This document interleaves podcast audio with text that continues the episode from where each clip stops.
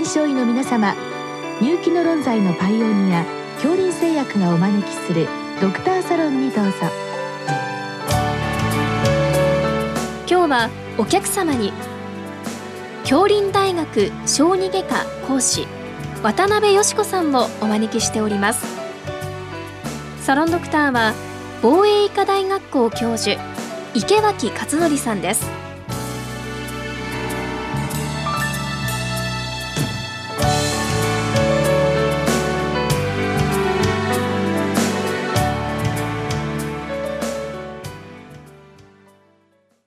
渡辺先生こんにちは。こんにちは。今日はあの便秘なんですけども、まあ、通常あの便秘と言いますとあの成人あるいは高齢者の便秘の質問をいただく中で今日はですね小児の便秘ということで先生は小児外科で、えー、便秘外来もやっておられるということであのぜひ先生に教えていただきたいと思います。はい、で今日の質問はあの小児で便秘が増えてるという書き出しでここからして私勉強不足であの便秘っていうのは大人の病気で子供は関係ないんじゃないかと思っていたんですけれども、まあ、むしろ子供小児で便秘はまあむしろ多いぐらいだということで、ま、なんでそんなに子供に便秘が多いのかあるいはそのなんか最近増えてるその辺りの先生背景からちょっと教えてください。はい、小児の便秘は、まあ、割と小さい時期から始まるお子さんもいらっしゃいますし、えー、まあ、小学生に入ってからっていうお子さんもいます。まあ、各年齢層でいるんですけれども、まあ、それぞれにあの原因は異なっていて、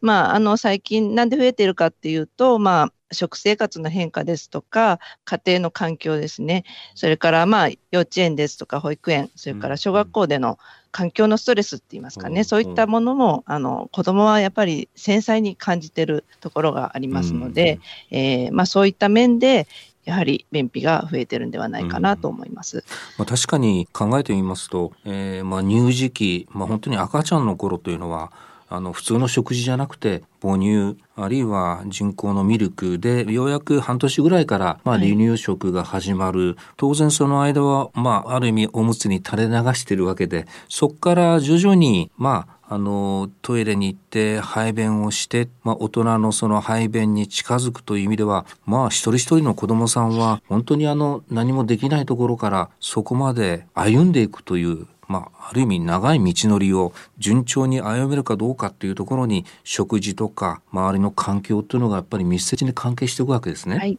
そう思います。あの今日のご質問はまあ小児といってもまああの乳児幼児学童とまあそれぞれ何かちょっとその便秘になる背景が違うんじゃないかということであのまず先生乳児ここでの便秘っていうのはどういう背景からなんでしょう？はい。あの、まだあのいろんな組織が未熟だっていうところで、まあ、腸で感じたその便意というものが脳からの信号で排便というのは起きるんですけれども、そういった、まあ、腸も脳もまだ未熟だっていうところで、まあ、言ってみれば制御が効かないと言いますか、あの、まあ、先ほどおっしゃってたように垂れ流しという状況はそういうことなんですよね。はいはい、で、まあ、そういった意味で逆にその排便がしにくい。うんうんと、力を入れにくいとか、そういったことも、あの、一つ原因だと思います。で、まあ、出生後、割と早い段階から便秘というお子さん、それから、まあ、離乳食の時期から便秘傾向になりましたっていうお子さん、まあ、大体大きく分けると、その2つになるんですけれども、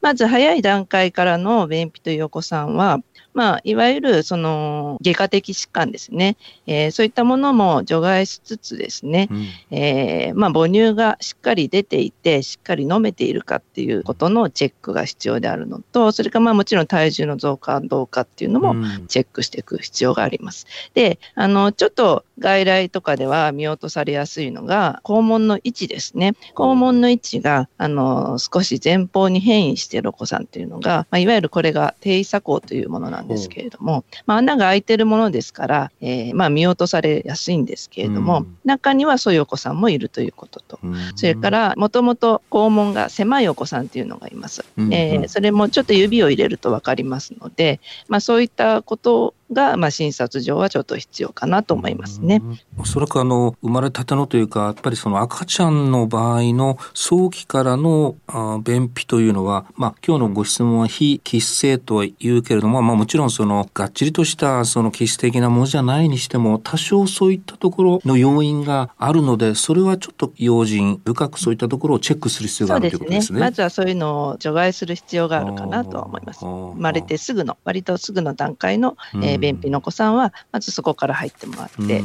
うんで、まあ、離乳食が始まってからちょっと便秘傾向になったという方に関しては、はい、やっぱりあの食事によってですね便が硬くなってきたりとか、はいはい、それからまあ水分とのバランスですね、うん、えー、まあ食事量とミルクとうまくバランスが取れてればいいんですけれども、うん、えー、ちょうど他のお茶湯ですとかお茶がなかなか飲めなかったりとか、はい、その切り替えがうまくいかないときは少しやっぱり便が硬くなりますので、はいはい、その時はちょっとやっぱり便が出しにくいので、うん、えー、そういった時はやっぱりちょっと治療が必要になると思います。うんうん、まあ、赤ちゃんでもやっぱりあの排便の時にすごくなって出しにくそうにしてる子ってやっぱり見ればわかると思いますので、うん、えー、あまりそういうことがやっぱりないようにした方がいいかなと思いますので、まあ、そういう時は座薬を使ったりですとかね、あの肝腸ですとか、はいはい、まあ中には離乳食以降のお子さんはあの内服治療もやってもいいかなとは思います。うんうんこの私の今のイメージというか理解ですと、まあ何しろまだ乳児ですか、赤ちゃんですので、言って聞くわけでもないし、ね、まあこのあたりはお母さんの母乳あるいは離乳食をまあチェックをして必要なことがあれば、まあそれをちょっとこう改善するというのが、まあ主な対処の仕方ということですね。そ、ね。はい、そこを過ぎて先生、幼児、これはまたその便秘の背景は異なってくるんですか？そうですね。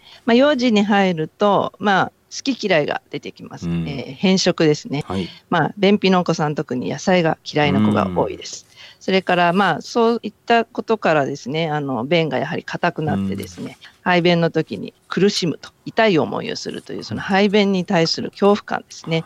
あの、幼児で発症する便秘っていうのは、これがまず一番大きいと思います。あとはその保育園とか幼稚園のストレスですね。環境の変化で、えー、起きるストレス。そういったことで、まあ、これまで便秘傾向だったお子さんが悪化したりですとか、うん、この時期から発症するっていうお子さんも多いです。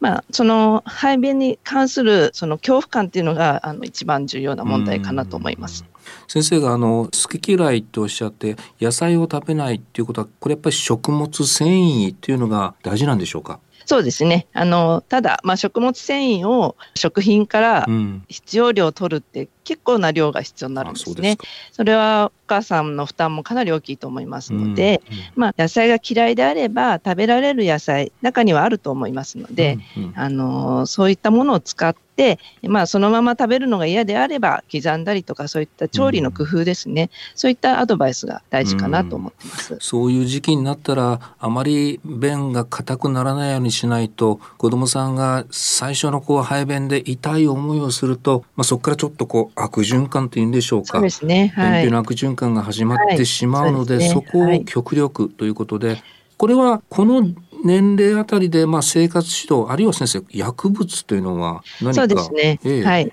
あのまあ、理想は、あのやはり食事と水分で、ね、あのいい便が、まあ、毎日もしくは1日おきぐらいで出るのがいいんですけれども、うん、やっぱりその排便に対するその恐怖感を一回味わってしまったお子さんっていうのは、うん、もう排便イコール怖いものっていうイメージからなかなか抜け出せないでいますので、まあ、治療のイメージとしてはそのイメージを変えてあげるっていうことが第一歩だと思うんですね。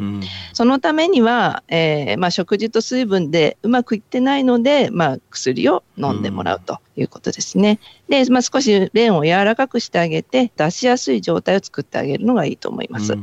まあ、あの内服薬いろいろあると思うんですけれども、はいはい、まあ、酸化マグネシウムですね、うん、まあ、これまで多く使われてきたのは酸化マグネシウムですね。あとはあのピコスルファートナトリウム、はいはい、そういったお薬もあのよく使われてきました。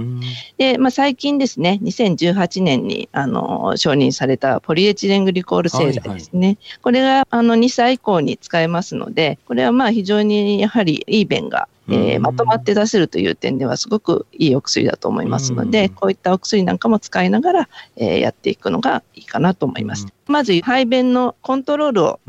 しっかりつけてあげて、これをまず優先させてですね、まあその排便のイメージを変えてあげた上で、まあ食事とか、えー、そういった生活指導ですね、をやっていくのがいいのかなと思います。まあ、あの、幼いと言っても、やっぱり子供さんも排便で辛い思いして困ってるわけなんで、うまいことそういったもの、便の軟化剤を飲んでもらって良くなるというやり方に関しては、子供さんもそんなに抵抗はないんでしょうか？あの、中には薬が飲めない。ああ、そうですか。どうしても拒否が強い子はいるんですね。ええただ、その飲ませる工夫っていうのはあのできます、うんうん。例えば酸化マグネシウムですと、えー、酸剤、粉がちょっと溶けにくいんですね。はいはい、えー、そうすると、その味はしなくても、その舌触りが嫌だというお子さんがいるんですね。そうすると飲めなくなっちゃうので、うん、えー、そういった場合はですね、錠剤を溶かす方法、うんうん、錠剤の方が溶けやすいので、そういった方法もあるということをお母さんに教えてあげるのと、うん、えー、まあ、何かと混ぜることですね。まあ、食事と混ぜてもいいですし、それからヨーグルトなんかよく使われますけれども、そういったものと混ぜるっていう、そういったアドバイスをしてます。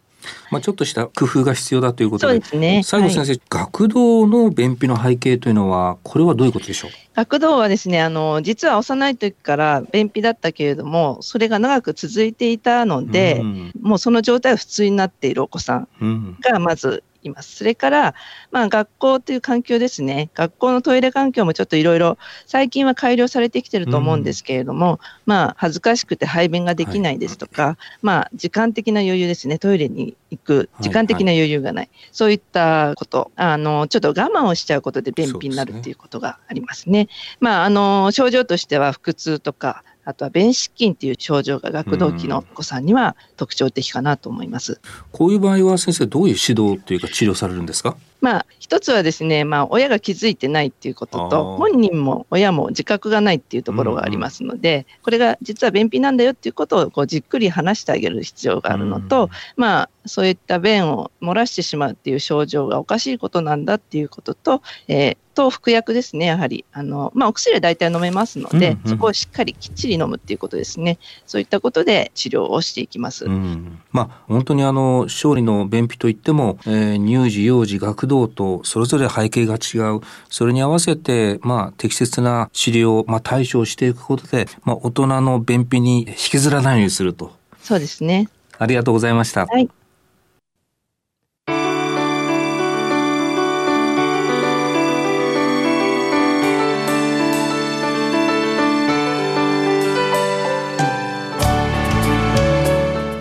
お客様は京林大学小児外科講師